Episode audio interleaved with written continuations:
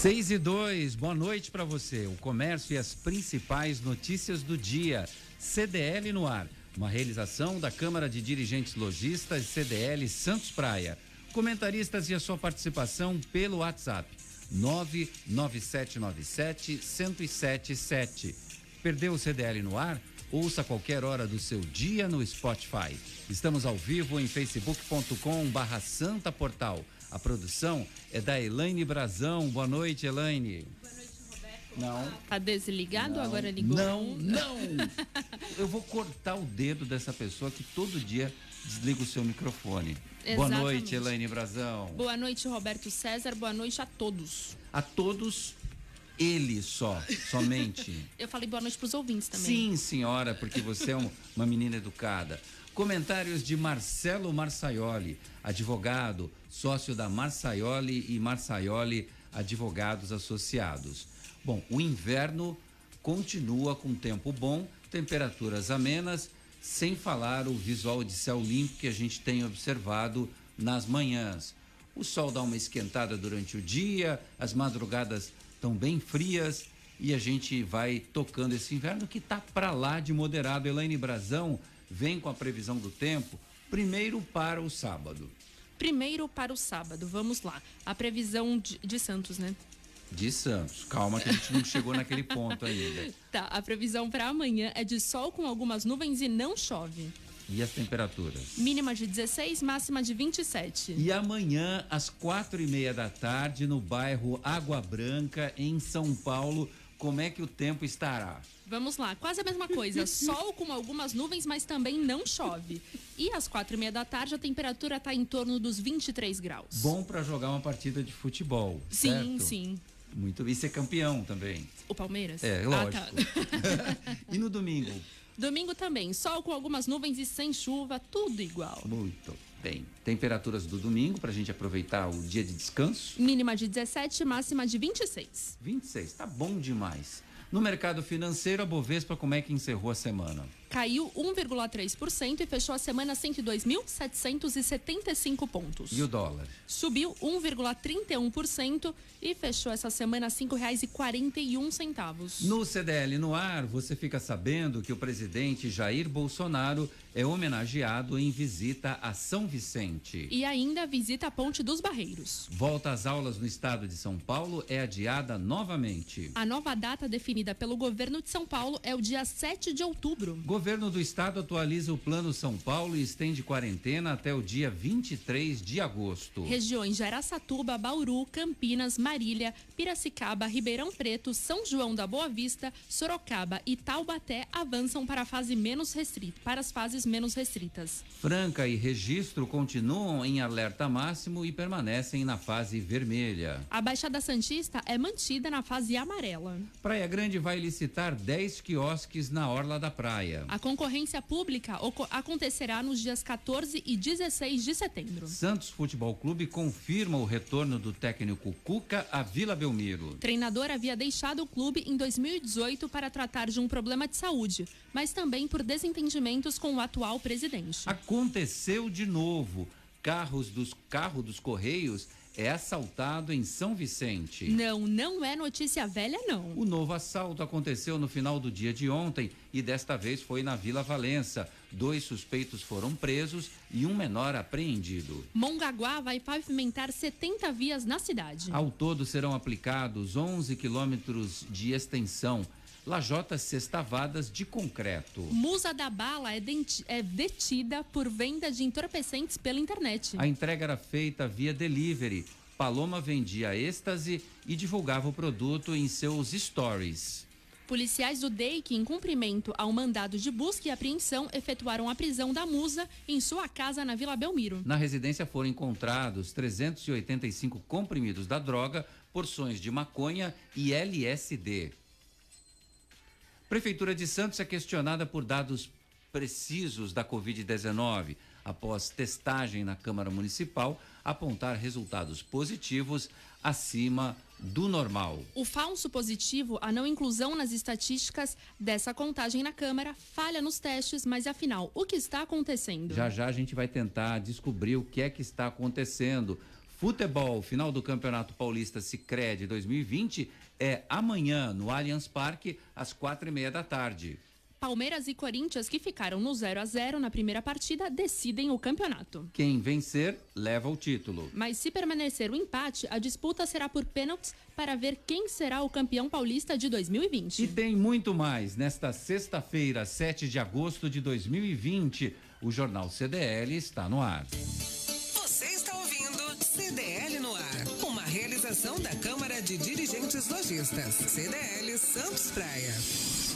Presidente Jair Bolsonaro visita a região e recebe o título de cidadão vicentino. A homenagem foi entregue no segundo batalhão de Infantaria Leve de São Vicente em cerimônia, cerimônia fechada no local. O título foi oferecido pela Câmara de Vereadores em função da liberação de quase 58 milhões de reais para obras de reforma na Ponte dos Barreiros. O presidente foi ao local na área continental para verificar o trabalho inicial de recuperação das estacas. O prefeito Pedro Gouveia, que acompanhou a visita, agradeceu ao presidente da República pela ajuda do governo federal. O presidente Jair Bolsonaro disse: Nós estamos fazendo um trabalho com menos recursos que nos anos anteriores, mas obviamente a gente sempre prioriza, ajuda a fiscalizar também, junto com o prefeito, onde se faça mais com menos. Estou feliz de estar aqui neste momento atendendo uma parcela da população de São Vicente. Obrigado a todos, disse ele. O presidente almoçou no batalhão. Na sequência da programação, viajou para São José dos Campos de helicóptero e seguiu depois de avião para Brasília. Marcelo Marçaioli. Boa noite. Hoje o programa é todo seu, é todo nosso. Pode falar à vontade aí. Boa noite. Olha, primeiro alerto você para o perigo de falar esse tipo de coisa para um leonino. Tá? Falar com o leonino, o programa é todo seu, você pode falar à vontade. Um leonino e um advogado ainda, piorou. Mas é, vamos, falar, vamos falar sério aqui uma coisa. É, o presidente tá, teve em Praia Grande ano passado, teve em Guarujá, e tem dinheiro federal na Ponte dos Barreiros. Então, é, nada mais justo que ele venha aqui colher os louros dessa ajuda, porque o governo federal ajudou. São Vicente não tem condição nenhuma de tocar sozinho uma obra dessa. Agora, é, isso acontece num momento que o presidente, para mim, deu uma entrevista muito infeliz. Ele estava ao lado, é, não sei se era do ministro dele da Saúde, o interino, que já é interino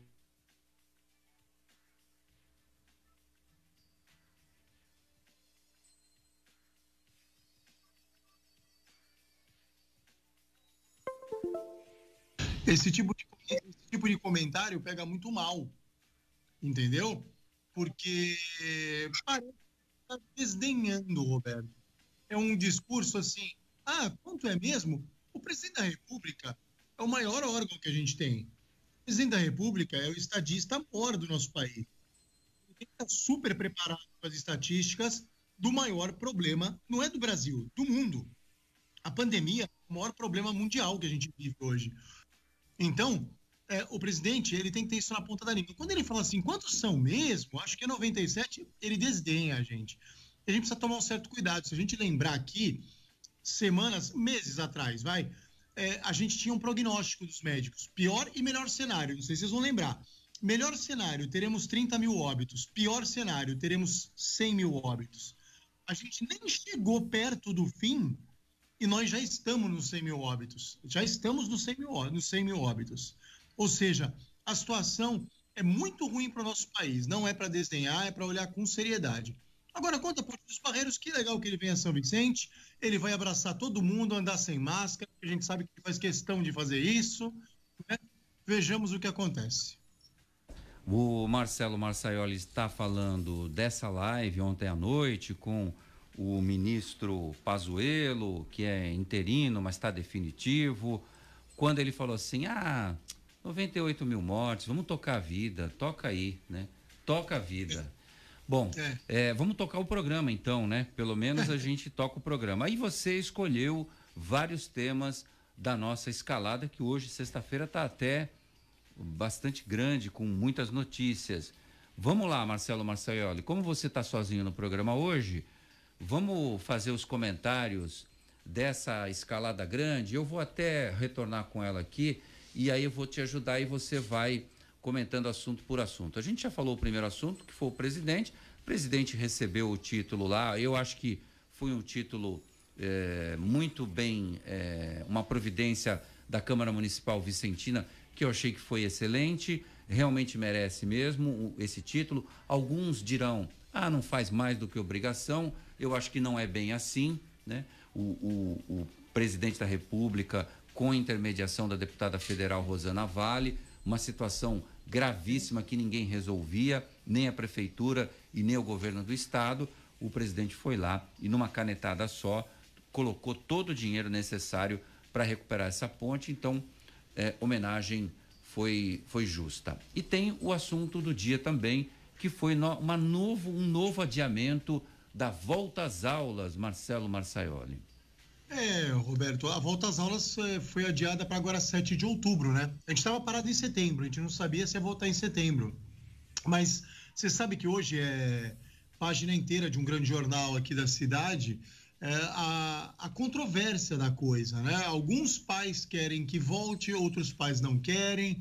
É, as crianças não têm que saber nada, porque elas não sabem mesmo mas elas não conseguem fazer distanciamento social, né, Roberto? Como é que você vai exigir isso de criança, por exemplo, de 1 a 10 anos? Se com 10 anos já é difícil, imagina de 1 a 10, então. Então é muito difícil. Esse plano de flexibilização, ele está mais complicado. O governador, ele quer que pelo menos um mês aí, né? 28 dias, é, um mês na, na fase amarela para que isso possa acontecer. Só que tem região que já está retraindo, tem região que voltou para a fase laranja. Né? Então, a gente aí não, não sabe se, se todos, todas as regiões do estado vão andar para frente. Pode ter região que ande para trás. E aí ela não pode reabrir as escolas. Eu, eu ando um pouco cético quanto a isso e confesso para vocês que eu, eu não vejo que esse ano a gente consiga retornar para as aulas presenciais. Eu acho que a gente vai continuar com as aulas é, virtuais e fazendo o possível. Nas universidades, a coisa tem andado melhor. Eu, eu, eu, comecei a dar aula essa semana. Usei o Teams, que é um aplicativo parecido com o Zoom, e muito interessante. Consegui dar aula para mais de 40 alunos e a gente se vira, né? Mas para criança, a pegada é outra, né? E tem mais um problema: os pais têm esse problema também. Eles precisam se balizar e entender qual vai ser a métrica, Roberto, porque é, a, tem aquela mãe que ela precisa saber como é que ela vai fazer para trabalhar. Se a criança vai para a escola é uma coisa, se a criança fica em casa é outra completamente diferente. Então, muitas e muitas ainda, muita água para rolar debaixo dessa ponte. Não acho que é certo que vá voltar nem no dia 7 de outubro. Acho que 7 de outubro ele desenhou como a meta. Ou, ou seja, um marco. Vamos ver se até lá conseguimos voltar. Eu entendo que é mais por aí. Muito bem. Olha, o outro assunto, ainda dentro do mesmo tema, o governo do estado de São Paulo atualizou o plano e estendeu a quarentena para até 23 de agosto. Se a gente for traçar um paralelo aí com a questão do adiamento das aulas, que foram para outubro, tá assim, esquece, né? Outubro, mês 10, e aí acabou o ano. Então, é, é, tô contigo, Marcelo. Acho que não vai voltar a ter aula coisa nenhuma presencial. Esse é, ano é muito eu difícil. Acho, Roberto, essas atividades de mais proximidade, por exemplo, reuniões presenciais, assembleia de condomínio, é, a gente, por exemplo, a gente não está conseguindo fazer as reuniões de Rotary da gente, entendeu? É muito difícil você reunir pessoas, aglomerar pessoas. Então, é, a escola é uma aglomeração, né? Então, eu acho que vai ser realmente muito complicado e, e vamos ver para onde a gente vai. Você sabe que é, é irônico, né? Em março, quando começou isso tudo, eu ainda comentava: bom, em agosto é meu aniversário. Eu não vou passar meu aniversário na quarentena, ela vai acabar rápido, então em agosto eu já estou com meus amigos, vou tomar minha cerveja, né? E eis que, eis que dia 17 é meu aniversário agora eu passarei é, em casa.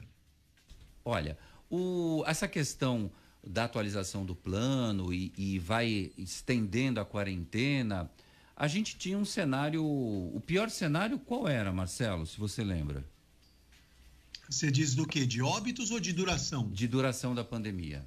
de duração da pandemia, ah, primeiro porque não tinha, como não tinha vacina, ninguém sabia. Mas é, eu acho que, se eu bem me lembro, era algo para 90 dias, Roberto. Para 90 dias, as pessoas achavam que não, se fizer uma quarentena bem feita, talvez um lockdown, a coisa se resolva. Mas a gente viu na prática, com a quantidade de infectados, óbitos e internações hospitalares, que a coisa não anda tão linear como a gente pensa, né? Então, nós não estamos no, no melhor cenário de jeito nenhum. E ninguém imaginou Ninguém imaginou que fosse durar um semestre inteiro e um semestre inteiro vai, vai aniversariar agora. A coisa não vai acabar agora. Entendeu? Então é, a coisa ainda vai para frente aí, né? A gente já está com mais de 120 dias, mais de quatro meses, entrando no quinto. É, esses números, ele, ele tem um platô meio teimoso ali, uma, um achatamento de curva que horas dá pico de alta então, assim, as pessoas também são muito indisciplinadas, acabam também não seguindo as regras necessárias que precisa seguir, e a coisa vai esticando, a coisa vai esticando e a coisa não termina nunca, não tem uma possibilidade dessa curva descender, não é? E a gente continua vivendo em estado de quarentena e que vai sendo renovada a cada instante estado de São Paulo está um pouco melhor do que outros estados brasileiros? Está. Tem estados brasileiros que estão melhores? Estão. Mas a questão é que a gente não consegue sair de vários países no mundo inteiro ficaram lá os seus três meses. Parecia uma regrinha, um modelo único que só não está funcionando no Brasil e nos Estados Unidos. E curiosamente, os dois países que mais ignoram essa doença, a, é, ou pelo menos a partir dos grandes com, comandantes dessas nações. Então, é, olha, na fase vermelha continua a cidade de registro e ali o Vale do Ribeira, a fase mais restritiva do plano Marcelo Marçaioli. É, então, e o Vale do Ribeira a gente não pode esquecer que andou para trás, né? O Vale do Ribeira foi uma das piores regiões aqui, voltou tudo para trás. É, e, e, eles são um grande exemplo de, por exemplo, a volta às aulas já estaria completamente comprometida lá. É, infelizmente, a gente ainda vai falar muito de Covid, que é um assunto bem cansativo, e cansativo não por, pela repetição, ele é emocionalmente cansativo para todos, né? É, bom, deixa eu abrir um parênteses, se você me permite, rápido, um parênteses para deixar o nosso ouvinte aí com água na boca. Tem, tem um amigo meu, muito fanático ouvinte, o Arnaldo Lafuente, que está com a Natália, filha dele, no carro. O Arnaldo é um grande consultor gastronômico aí, Roberto. Ele me apresentou a foto de um sanduíche que chama Francesinha, lá de Portugal. Uma coisa, olha, eu vou, eu vou falar para você.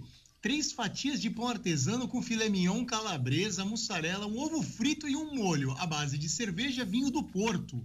Nossa. Olha que coisa ruim. Nessa ele, altura ele, do campeonato. Ele, ele, vai implementar isso no cardápio de um dos maiores e mais tradicionais restaurantes da nossa cidade, que é o Almeida.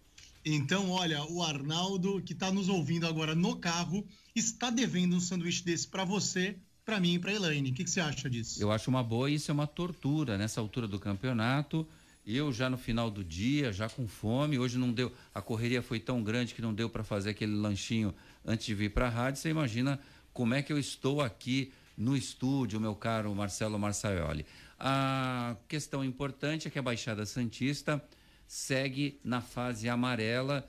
É, isso é uma boa, muitos apostavam que haveria uma recuada para a fase laranja em função dos números que vem se apresentando, mas a boa notícia é que a gente se mantém na fase amarela e acontecendo isso, também a gente tem condições de ampliar um pouco mais essa flexibilização.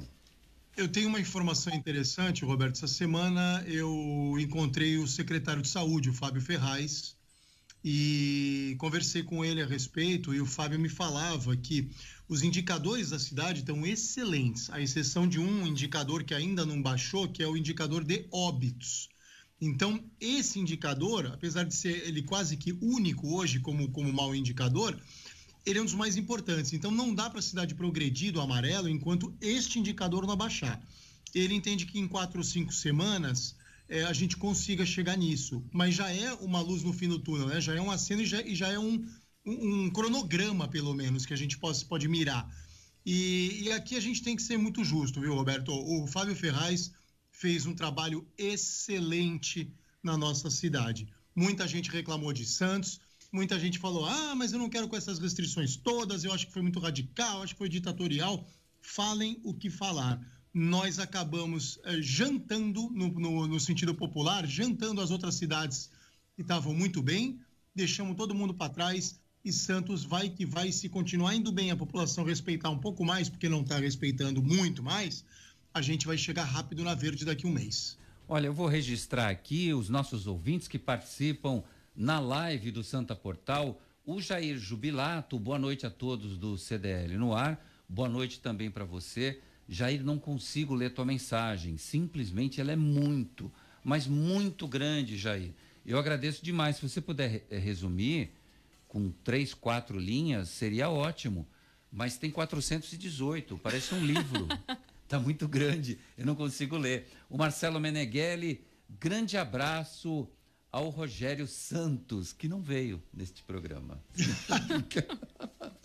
ao espírito do Rogério Santos, um grande abraço espiritual. É, só se for, não é, Marcelo? Confirmou é. presença, mas não veio. Aliás, Rogério Santos anda muito sumido. Está muito desaparecido esse menino, o Marcelo Marçaioli. Eu estou achando estranho. Um candidato que é novo, as pessoas é, não conhecem é... tanto. Eu, o que, olha... que, será que está acontecendo com o Rogério Santos? Que não aparece no. Talvez ele esteja traumatizado, né? Está traumatizado porque o Jorge Jesus foi embora do Flamengo, ele está triste. Só pode ser isso.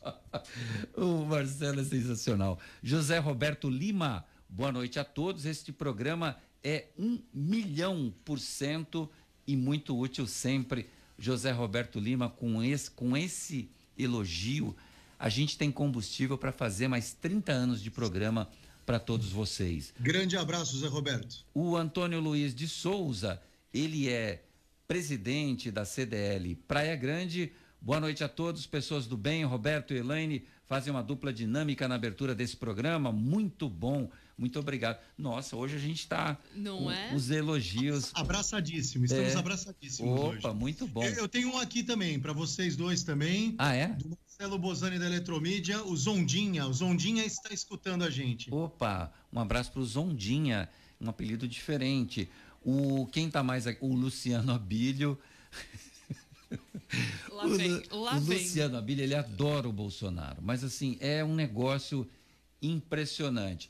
Vamos dar, o Luciano, vamos dar um, um refresco para ele hoje? Eu prometo, na semana que vem a gente volta com as suas críticas mais ácidas. Vamos respeitar a passagem do presidente só hoje. O Walter de Araújo, é, boa noite. Todos querem um pedaço do bolo que o governo traz. É, ele está dizendo aqui, em relação, se ele está dizendo em relação a Rosana Vale, Marcelo Marçaioli, ele não está correto porque a deputada federal Rosana Vale foi que, quem puxou a conversa, foi quem foi atrás, foi quem foi atrás do presidente da República para resolver isso, enquanto as pessoas estavam ali sofrendo com essa questão da ponte dos barreiros.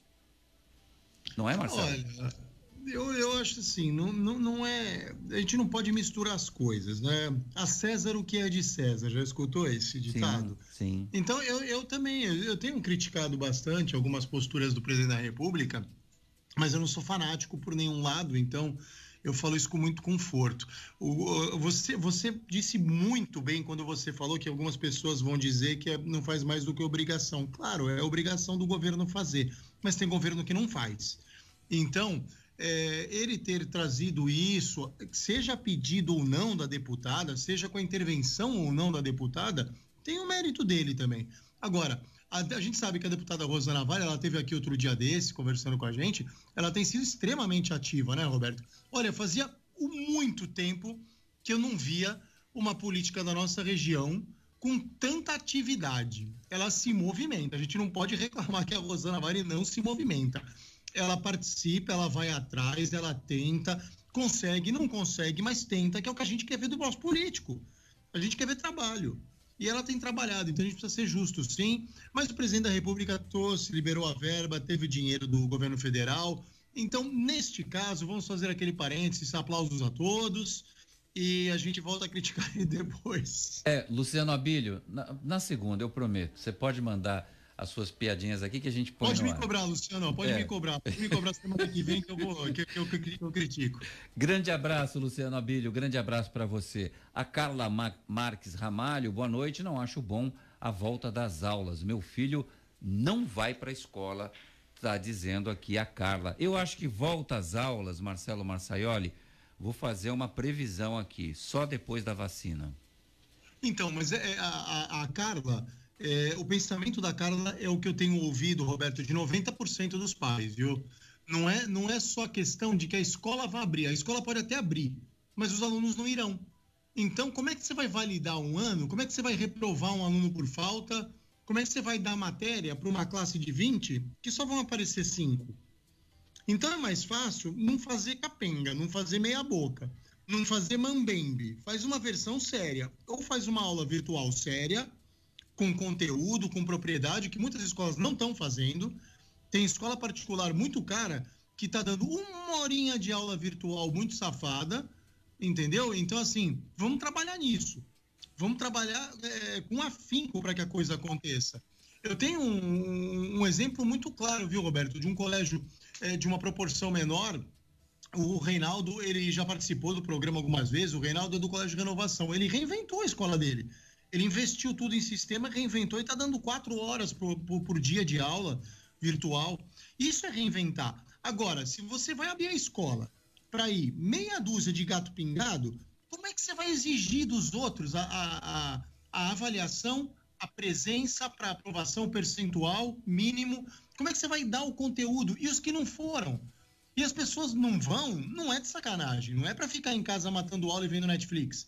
É porque elas têm medo. A Carla tá certa quando ela fala isso. A Carla representa para mim a maioria das famílias brasileiras hoje. Eu já vi muita mãe falando isso. Meu filho não vai. Eu prefiro que ele perca o ano, mas que ele se arrisque. No WhatsApp também tem participação dos nossos ouvintes, Elaine Brazão. Sobre esse assunto, Paulo da Vila Matias, boa noite a todos. Quando volta às aulas, há muita pressão por parte dos pais que trabalham, mas uma coisa tem que ser esclarecida: a escola não é assistencialista e sim educadora. Muito bem. O papel é outro, não é esse. Não é a escola não é uma creche simplesmente. não é? Claro. Então, está correto o nosso ouvinte.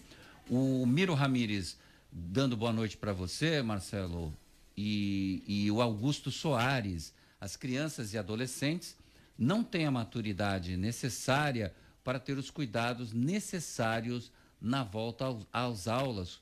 Muitos adultos não têm, está dizendo aqui o Augusto Soares, não é? Certíssimo. Como é que, sabe, criança vai querer fazer bagunça, se abraçar, rolar no chão. Eu Mas- tenho dois filhos, Roberto. O meu filho mais velho tem 10 e o meu filho mais novo tem 4,5. Ou seja, é, eu, eu brinco, né? Tá todo mundo em prisão domiciliar, mas eu estou em prisão domiciliar com delinquentes infantis, é muito pior. É, mas assim, os meus filhos são irrequietos. O meu filho pequeno, ele não vai ficar parado. é, e, e uma professora, ela não tem condição de pegar uma classe com 10 crianças de 5 anos e manter eles distantes 2 metros, um metro um do outro. Então não adianta, é uma utopia achar que as crianças vão respeitar algum protocolo sanitário, pelo amor de Deus. O que precisa mesmo é as escolas oferecerem aos pais uma ótima, uma excelente qualidade de ensino digital, para eles poderem em casa eh, trabalhar de uma maneira mais facilitada, porque não é fácil não, viu, Roberto? Eh, eu vejo a situação que as mães passam, a mãe que trabalha mesmo em home office, ela tem que estar em casa do lado do filho para ele poder assistir uma aula, senão a criança não assiste. A criança sozinha não fica na frente do monitor do computador assistindo o que quer que seja, ela não tem paciência e concentração. Então a escola, ela precisa se reinventar para ajudar as famílias. É uma questão de parceria. Bom, o Jair Jubilato voltou aqui, ele fez um esforço tremendo. Ele diminuiu de 482 linhas para 200. Eu vou tentar, eh, ainda assim, resumir aqui. Cidadãos que forem pegos sem o uso da máscara deveriam ser multados adequadamente, assinarem um documento abrindo mão de serem eh, hospitalizados, não receberem tratamento com nenhum medicamento, seja ele qual for, eh, esse seria, a- essa é a sugestão do nosso Jair Jubilato, Marcelo. É, mais radical, né? Mais. É, pouquinho, um pouquinho só. Mas olha, Mas- que dá raiva dá, viu? Dá, não dá raiva? Você sai na rua, você põe aquele troço, você fica suando, você não consegue respirar direito com aquela porcaria daquela máscara, ninguém gosta, aí o cidadão passa com ela no queixo, o outro nem passa. Tá uma loucura, Marcelo Marçaioli. É, mas é, é, é ô Roberto, eu acho, é, e é isso que, que, que machuca, é isso que no caso do desembargador machucou tanto as pessoas. A questão da arrogância, da falta de modos, da falta de educação, ela existe fartamente por aí. Mas a questão da pessoa achar que ela não precisa fazer porque todos os outros fazem, isso é um pouco demais, né? Isso é desprezar o esforço do outro. Isso é jogar de lado o esforço do próximo. Pô, a gente está trancado em casa daqui a pouco há 150 dias, gente. A gente está sem ir para uma para um cinema, para uma balada, para um shopping, para um abraço nos amigos, uma coisa mais simples ainda, para tomar um café numa padaria há quase cinco meses. Então, por que, que eu me sacrifico tanto e o outro não vai se sacrificar também? É um esforço coletivo, de comunidade. É um esforço, é um esforço de todos. Existe um, um termo, Roberto, chama simbiose. A simbiose é, na natureza é, é, é, a, é a cooperação dos seres vivos, se a gente resumir bem. E é a mesma coisa aqui. Então, não dá para um não querer fazer todos têm que fazer, gostando ou não, que fique bem claro isso. Goste ou não de usar máscara, eu vou ter que usar, porque a sociedade inteira vai usar. Bom, acabou de sair uma notícia aqui, já já você vai comentar do Cuca no seu time, o Santos Futebol Clube. O Ministério Público do Paraguai pediu a liberdade de Ronaldinho Gaúcho e seu irmão. Há quanto tempo que eles estão lá no Paraguai? Já nem lembrava mais deles? Há mais de cinco meses. Meu Deus do céu, passaram a pandemia inteira lá no Paraguai. E o que, que acontece agora com eles? Pedido de suspensão condicional no processo permite o retorno dos dois ao Brasil mediante pagamento de multa. O Marcelo Marçaioli, esse, esse caso, foi, eles entraram com passaportes falsos. Exatamente. Num país que não precisa de passaporte vai ser burro assim lá no inferno, hein, Marcelo? Não, olha como você é injusto. Olha como você é injusto. Não, não acredito que você está falando isso. Deram um passaporte sem querer pro cara. Ah, é? O passaporte escorregou no bolso dele, não era ah. para estar tá ali. Não era para estar tá ali. Uma autoridade emitiu um passaporte sem vontade nenhuma dele, sem nenhuma informação dele. Pegaram os dados dele provavelmente no Instagram, na internet, fizeram um passaporte para ele, coitado. E ele de boa fé aceitou, porque ele não sabia que tinha problema em aceitar passaporte emitido por uma autoridade sem você sequer passar por uma repartição pública. Imagina, um jogador que ganha que ganhou milhões, ganhou até bola de ouro da FIFA, né? Então, Roberto, esse caso foi outro caso. Muitos acharam que foi um exagero, que isso, que aquilo, que quiseram fazer ele de Cristo. No fim das contas, ninguém é trouxa, não tem desculpa para isso. Não tem desculpa para pro Ronaldinho Gaúcho ter achado que ele estava fazendo algo correto. Pelo amor de Deus, passaporte não brota do chão. Passaporte não é gremlins que você molha ele se multiplica. Entendeu?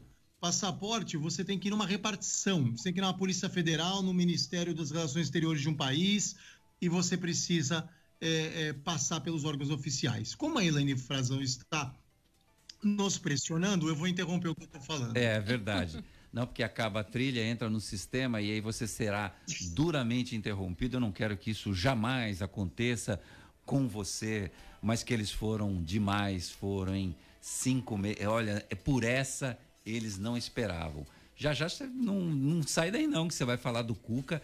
Tem o Andrei que já mandou mensagem aqui, a gente vai rodar a mensagem do Andrei também. Tem o Alcides Catarino, tem o Luciano Abílio dando risada com a gente aqui, que a gente deu uma folga para ele, mas ele vai voltar na segunda-feira sempre com alguma cutucada sensacional e muito inteligente. 6h36. Você está ouvindo o Jornal CDL no ar. Uma realização da Câmara de Dirigentes Lojistas. CDL Santos Praia. E agora, a pergunta de 2 milhões e meio de reais. Você sabe qual é a música?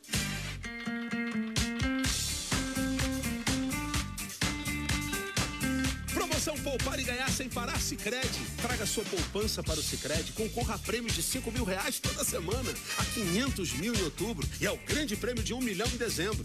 No Sicredi, cooperar é muito mais negócio. Saiba mais em poupareganharsemparar.com.br.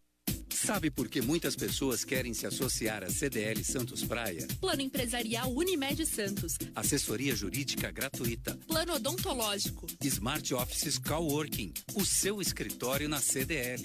Salas para cursos e salão para eventos. Cartão exclusivo com descontos de 10 a 50% em cinemas, academias, lojas, escolas, faculdades e restaurantes. Seja você também um associado CDL Santos Praia. Aqui você ganha muito mais. Slex.com Sempre trazendo as novidades em eletrônicos e informática. Se o seu celular ou tablet quebrou, a Slex conserta para você. Uma grande variedade de celulares com facilidade no pagamento. Tudo em games, acessórios e periféricos de informática. Slex.com, Avenida Ana Costa, 530, Loja 9, Gonzaga, Santos. Telefone 3284 222 games você encontra os melhores eh, produtos eletrônicos, toda a linha de celulares da Xiaomi, além dos melhores videogames e tem também brinquedos. A Top Games fica no Boulevard Otton Feliciano e Shopping Parque Balneário no Gonzaga, em Santos. Pensou em brinquedos, celulares, perfumes e games? Pensou Top Games, a top da baixada. O presente do Dia dos Pais está na Top Games. Ligue no WhatsApp 99615 4715. Vou repetir. 99615 4715. É Top Games que está conosco aqui no CDL no ar. O comércio e as principais notícias do dia. CDL no ar. Elaine Brazão, tem o Andrei, que eu vi que ele entrou aí no WhatsApp. Vamos ouvir o Andrei. O Andrei sempre quando entra, manda forte. Boa noite, Andrei. Boa noite, Roberto César. Boa noite, Marçaiori. Um boa noite especial para Elaine Beatriz Brazão. Um bom final de semana para todos e até segunda-feira. Continuem com um ótimo programa. Um abraço. Maravilha, eu pensei que ele sempre entra polêmico na história é, aqui. Continuou polêmico, né? É, não, é. E Não. hoje ele chegou pisando leve, veio devagarinho, enfim. No seu ponto de vista, pra mim não, não foi legal. É, é, a Elaine Beatriz. Você conseguiu plugar o nosso médico aqui que vai falar com a gente? Ainda não, tá indisponível. Maravilha. Dia dos Pais é a primeira data com o comércio de portas abertas. O presidente da Câmara de Dirigentes Logistas, Santos Praia, Nicolau Obeide, informou que a expectativa é de um crescimento para as vendas de 5 a 7%. Ele considera a quinta data mais rentável para o comércio. A data comemorativa é a primeira do ano com o funcionamento das lojas que estão abertas, mesmo com as restrições do Plano São Paulo de limitação de horários, os lojistas estão para lá de otimistas. Os presentes, Marcelo Marçaioli, serão na faixa de 200 reais, serão os mais procurados. Roupas, calçados eletrônicos, informática e utilidades com promoções e facilidades de parcelamentos que vão favorecer as vendas, Marçaioli. Olha, eu. 200 reais eu até que eu fico feliz, viu? Pode ser um bom presente aí. Tô falando aqui, tá do, do, do meu lado aqui tá a minha família, né? Tô dando a indireta, então. Pode ser um presentinho de 200 reais. Você aceita, né? Eu aceito, mas olha, Roberto, é uma previsão otimista, até porque é um, é um ticket médio considerável, né? Não é um ticket baixo, mas é, eu torço muito para que, que as coisas deem certo nesse, nesse Dia dos Pais, porque o comércio está tentando recobrar o fôlego, né? Está tentando reviver, ressuscitar eh, dessa pandemia aí. E faço votos realmente que as coisas andem bem. O Nicolau está de braços aí prontos para trabalhar, dedos cruzados, e todo o CDL, né? Todos os membros do CDL, e a gente torce aí. Eu, não- eu nunca te perguntei isso, Roberto. Você é pai? Eu sou pai de duas cachorras, a Carol e a Maria, mas eu ainda não tive a felicidade de ser pai de verdade. Não, eu tenho meus dois meninos e tenho a minha filha, que é a Kira, que é uma bulldog francês também.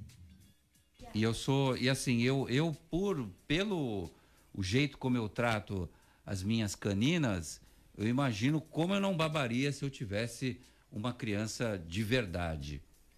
Elaine, pode desligar lá o médico, a gente já vai falar com ele. Manda de médico, de um médico que vai falar de Covid-19. Médico e louco, todo mundo tem um pouco. É, verdade. A gente às vezes inventa.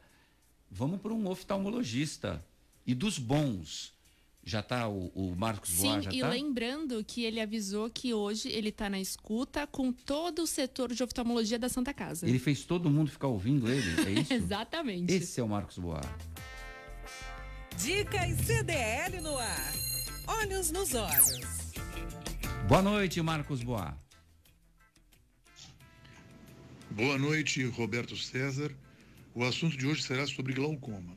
O que é glaucoma? É o aumento da pressão ocular que pode causar um dano no nervo óptico e, consequentemente, no campo visual, que é a visão lateral, e que pode levar à cegueira quando não é tratada adequadamente. Existem diversos tipos de glaucoma: congênito, que a criança nasce com ele, juvenil, infantil, malformações congênitas, os inflamatórios, traumáticos, por medicação como cortisona, degenerativos e familiar. Bom, o familiar esse tem dois tipos, o de ângulo aberto, que é o crônico, e o de ângulo fechado, que é o agudo. O de ângulo aberto trata com medicação. O ângulo fechado, se descoberto pelo oftalmologista, este pode evitar o fechamento com laser, e eu faço com laser.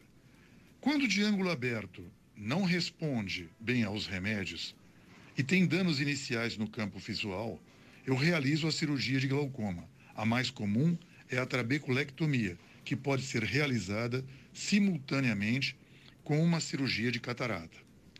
Quero agradecer o convite, deixar um grande abraço para o Roberto César, componentes da bancada e um especial abraço aos ouvintes aqui da Santa Cecília FM. Muito obrigado, Marcos Boa. Você está, você está no CDL no ar. Voltamos. E olha, o alto índice de contaminação pela Covid-19 na Câmara Municipal de Santos gerou desconfiança sobre a eficácia dos testes. A informação é da Vanessa Pimentel, do Diário do Litoral. Munícipes e vereadores questionaram a Prefeitura de Santos sobre uma suposta manipulação nos números dos casos positivos de Covid-19 na cidade. As dúvidas aumentaram na página oficial do órgão no Facebook, que divulgou a quantidade de casos positivos da doença sem contabilizar os 140 funcionários da Câmara diagnosticados com Covid após a realização de testes rápidos feitos naquele mesmo dia. No dia seguinte, dos 140 casos confirmados na casa, apenas 71 foram contabilizados no boletim oficial, porque, segundo a Secretaria Municipal de Saúde, os demais 69 que testaram positivo não transmitem mais o vírus. A qualidade dos testes rápidos que apontam resultados positivos para a Covid-19, adquiridos pela administração municipal, estão gerando desconfiança por parte da população. Está na linha conosco o médico Jorge Tadeu, da Home Life. Doutor Jorge Tadeu, boa noite para o senhor, tudo bem? Boa noite, César. Obrigado pelo convite. É um prazer estar aqui. Boa noite a todos os ouvintes e aos membros da mesa de hoje. O senhor é doutor, é médico em terapia intensiva e clínica geral.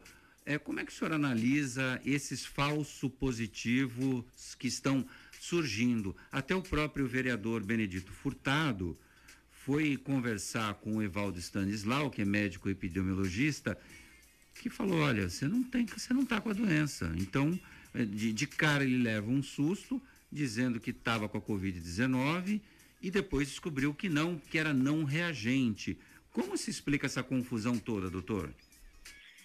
Bom, não é uma, uma, uma explicação muito simples, eu vou tentar de forma bem, bem é, didática, ou pelo menos vou me empenhar para isso. É, a, a, a, grosso modo, o, todo o exame que a gente faz no nosso corpo laboratorial, desde um simples exame de urina até o, o exame para o Covid-19, todo o exame ele tem duas características que a gente chama de sensibilidade e especificidade. Nenhum exame ele é perfeito nas duas características. Exames muito sensíveis são pouco específicos e exames muito específicos são pouco sensíveis. Agora, a gente começa a deixar um pouco mais claro para o ouvinte. O teste rápido, assim como a sorologia para o Covid-19, o teste rápido é um teste que pesquisa anticorpos, na, usando uma gota de sangue, e a sorologia é um exame também feito no sangue, que também pesquisa anticorpos, só que com uma amostra de sangue um pouco maior do que o teste rápido. Esses testes são, são testes cuja principal é, característica é a sensibilidade. Ou seja, ele pesquisa casos positivos. Por ele ser muito sensível, como eu disse há pouco, ele não é específico. Então, o que, que acontece? Pessoas que podem estar portando anticorpos para outros vírus, o exame falsamente é, deduz ou detecta que aquele anticorpo é do Covid e dá o resultado que a gente chama de falso positivo. Isso é uma característica, Roberto César, de todo exame sensível. Toda vez que eu vou fazer um exame que eu busco anticorpo, eu posso falsamente concluir que um anticorpo de outra doença deu positivo. Então, isso é um problema do exame. E óbvio que a qualidade, a procedência, né, o fabricante do teste influencia mais ainda na, no, no, índice desses falsos positivos. Mas é, a, a incidência de testes de anticorpos falso positivos, ela é inerente ao exame inerente ao exame. Eu posso sim, sempre que eu vou pesquisar anticorpo, eu tenho um exame positivo e na verdade o anticorpo era de outra doença. Ainda mais num vírus como o Covid-19, que é um vírus da gripe, ou seja, os anticorpos se, se confundem facilmente no organismo. Olha, a, a gente está conversando. Mas, mas esse é o motivo. Muito bom. É, tecnicamente foi uma aula para gente, muito obrigado, para a gente entender melhor. Por quê? Porque as pessoas estão agora desconfiadas. Quer dizer, se esse teste efetivamente não aferiu com precisão se as pessoas tinham ou não tinham Covid-19, a gente, inclusive, pode ter dados oficiais que não condizem com a realidade. A Prefeitura de Santos, através do seu secretário de saúde, Fábio Ferraz, disse que o, o, já teve um fornecedor que foi trocado em função da não eficiência desse teste. Aliás, o teste rápido, doutor, ele, ele é muito suscetível a, a esses resultados enganosos, não é? O teste rápido é aquele que você fura o dedo da pessoa.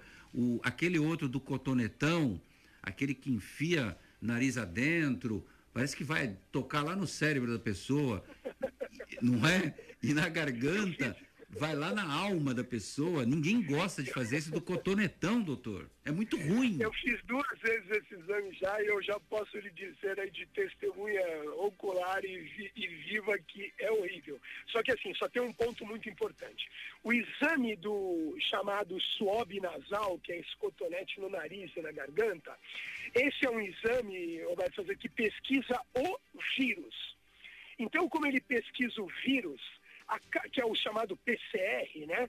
que pesquisa o vírus do Covid-19, ele já é um exame cuja característica é a outra, ele é específico. Ou seja, ele vai lá e pesquisa o Covid-19.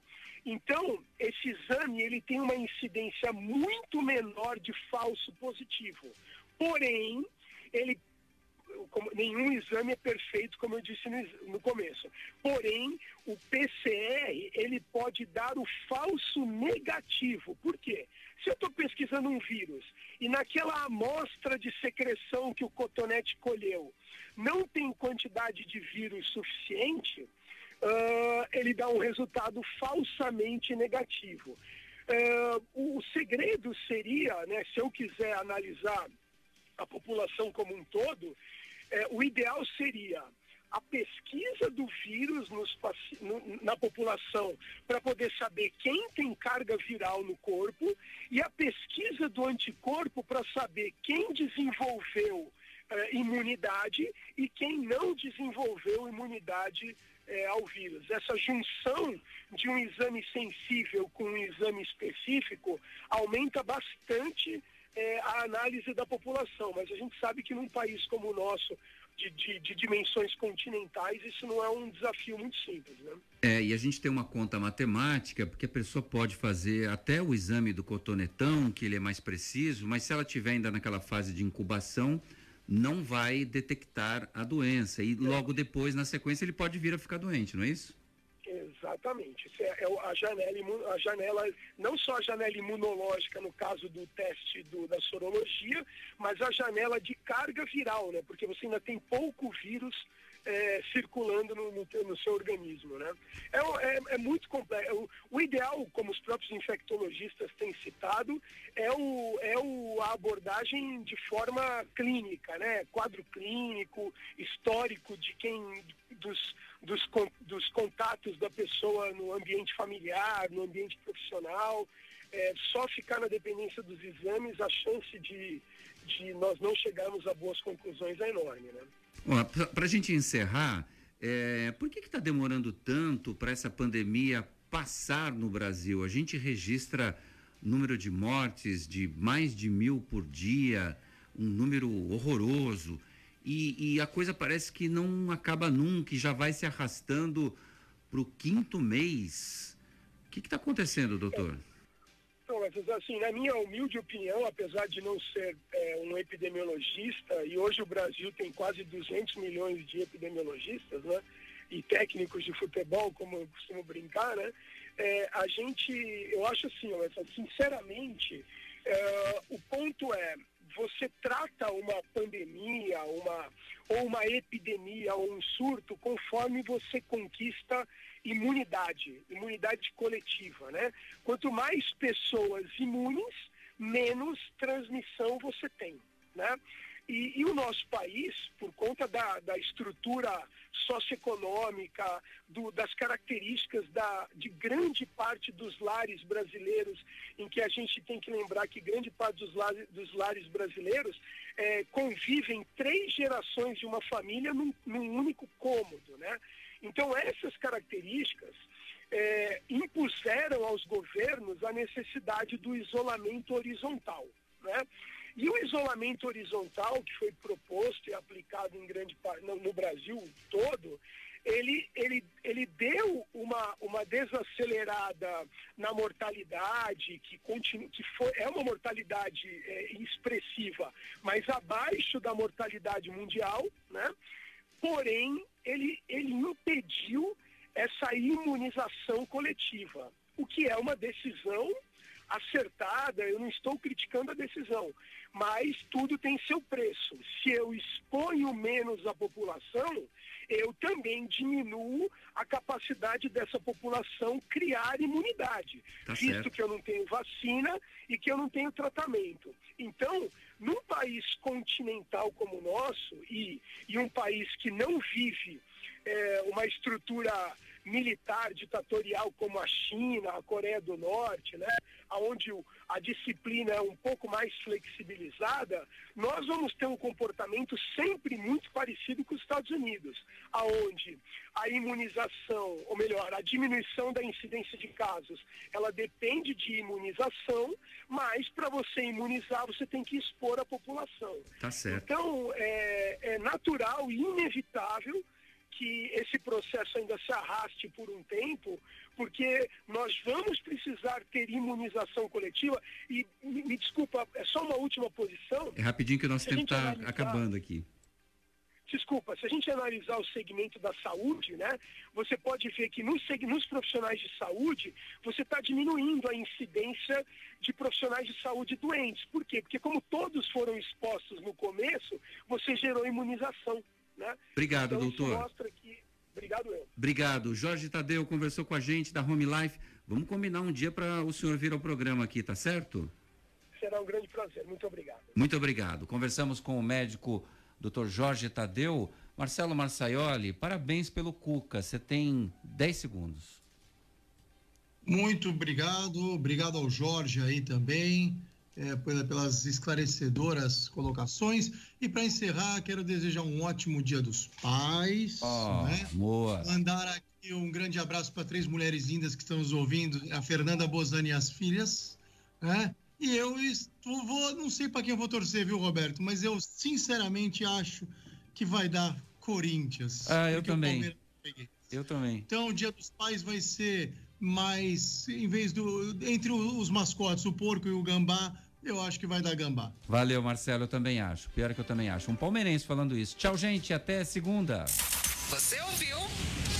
CDL no ar. Uma realização da Câmara de Dirigentes Lojistas. CDL Santos Praia. Oferecimento Sicredi. Gente que coopera, cresce. Santa Cecília FM. Pensou perfumes importados, pensou Beverly Hills. Neste domingo, para facilitar sua compra com aquele presente especial para o seu pai, a loja Beverly Hills do Supercentro do Boqueirão estará aberta das 10 às 13 horas. Beverly Hills. Santos, no Shopping Pátio Iporanga e Supercentro Boqueirão. Em São Vicente, no Brisamar Shopping. E em Praia Grande, no Litoral Plaza Shopping. BMW Today. Condições muito especiais para você